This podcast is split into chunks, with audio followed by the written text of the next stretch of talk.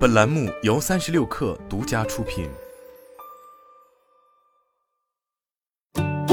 本文来自微信公众号“三亿生活”。说起 iPhone 对于整个手机行业的影响，可能许多朋友都会想起一个说法，那就是 iPhone 重新定义了手机。但乍看之下，这个说法其实并不严谨。因为苹果既不是首个使用电容屏加全触控交互界面的厂商，初代 iPhone 实际上也并非是一款特别成功的产品。事实上，其当时不光没有应用商店，不是智能手机，许多细节方面的功能都显得很简陋和欠考虑，甚至就连销量也远不及当时的诺基亚旗舰产品。但大家都知道，随着后续 iPhone 3GS、iPhone 4的大获成功，电容屏、全触控界面、应用商店生态。甚至是类似视网膜屏幕、蓝宝石玻璃、压力触控这些产品设计思路和技术，的确是影响了一代又一代友商的产品，并改变了整个行业的产品形态，甚至可以说带动了整个产业链跟着 iPhone 的节奏走。所以，如果是从这一点来看，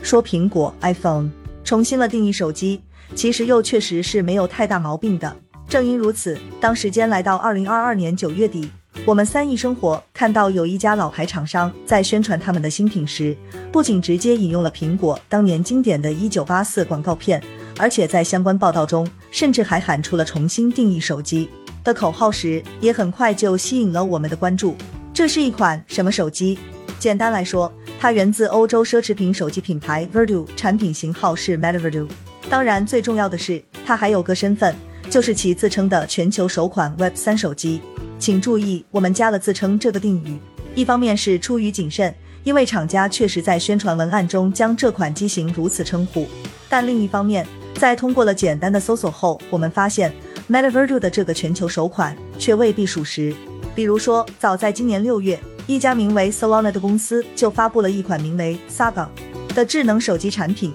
并内置了一系列与区块链 Web 三相关的功能。包括但不限于自带加密功能的 USB 数据线、内置的区块链钱包、基于区块链开发的支付功能，以及专门提供 DApp 的特殊应用商店等等。事实上，Solana 方面当时就将 Sava 称为全球首款 Web 三手机，这可比 Verdu 至少早了三个月。当然，从发售时间来看，Sava 虽然已经造出了几台展示机，但大批量开售还要等到二零二三年第一季度。所以，这是否意味着？Meta Verdu 会是实际上最早开卖的 Web 三手机呢？其实也不是，因为同样是在今年六月，曾经的手机行业巨头 HTC 也推出了一款名为 Desire 二十二 Pro 的新品。虽然这台机型在发售时打出的旗号是第一款元宇宙手机，但其在功能层面同样包含了区块链、加密钱包等非常典型的 Web 三应用，因此从某种程度上也可以算作是 Web 三手机。而且发布和实际上市的时间显然都比 Verdu 的这款新品更早，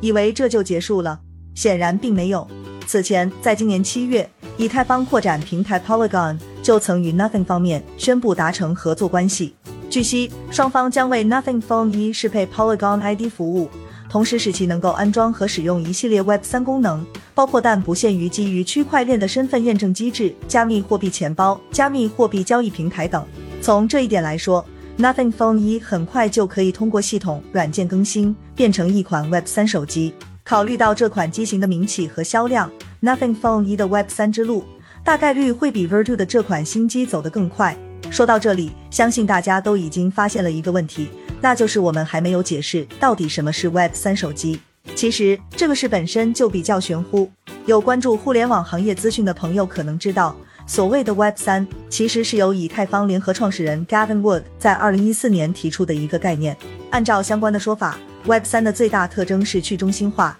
强调用户的互联网账号和虚拟财产属于用户自己，且不随公司的运营状况而变动，同时有着极强的隐私保护能力。乍看之下，这似乎还挺不错。但为了能够实现这个构想，Web 三的倡导者大肆吹捧加密货币 NFT 在未来互联网服务中的价值。比如，他们声称，如果一个网络游戏将其所有的道具都化为 NFT，那么即便游戏本身关服，用户依然可以拥有和出售这些 NFT 来保障自己的利益。当然，他们并不会告诉你，这些被打上了唯一所有权的数字符号、图像或代码，到底能够换来多少真金白银。事实上，早在2007年8月。当时任 Google 首席执行官埃里克·施密特在出席首尔数字论坛时，就曾被与会者问及什么是 Web 三，而施密特的回答则可以说相当直白且讽刺。当时他表示，Web 二点零只是一个营销概念，而你刚才正好发明了 Web 三这个营销概念。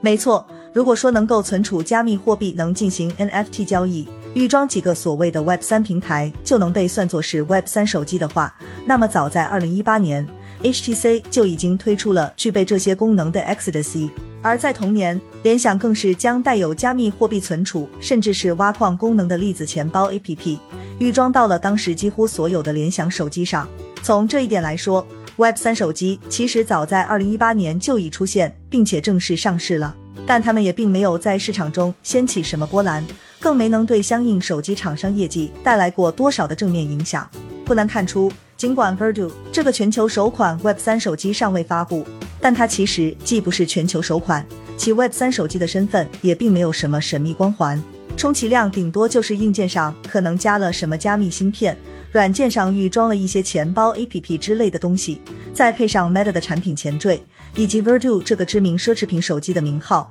就堂而皇之的出来吆喝了。可问题在于，即便是如今的 Verdu 品牌本身，其实也早就未必有曾经那般的信仰了。Verdu 是什么？二十年前，Verdu 是由时任诺基亚设计总监 Frank n e w v l 打造的奢侈品手机品牌。彼时，Verdu 背靠诺基亚的成熟产品线，再加上了自身手工打造、外观吸睛、材质也足够昂贵的机身，的确一度曾成为名媛阔少们追捧的对象。然而，大家要知道，随着诺基亚手机业务的没落，早在二零一二年，Verdu 就已经被出售给了第三方私募基金，成为了资本手中待价而沽的筹码。二零一五年，Verdu 被一家香港公司全资收购。二零一七年，在经历了一系列官司纠纷后，其海外业务又与国内业务分道扬镳，分别被一家土耳其公司和一家香港企业把持。当然，这不重要，重要的是在早前的诺基亚时代。Verdu 手机基本全系都是基于诺基亚手机换壳，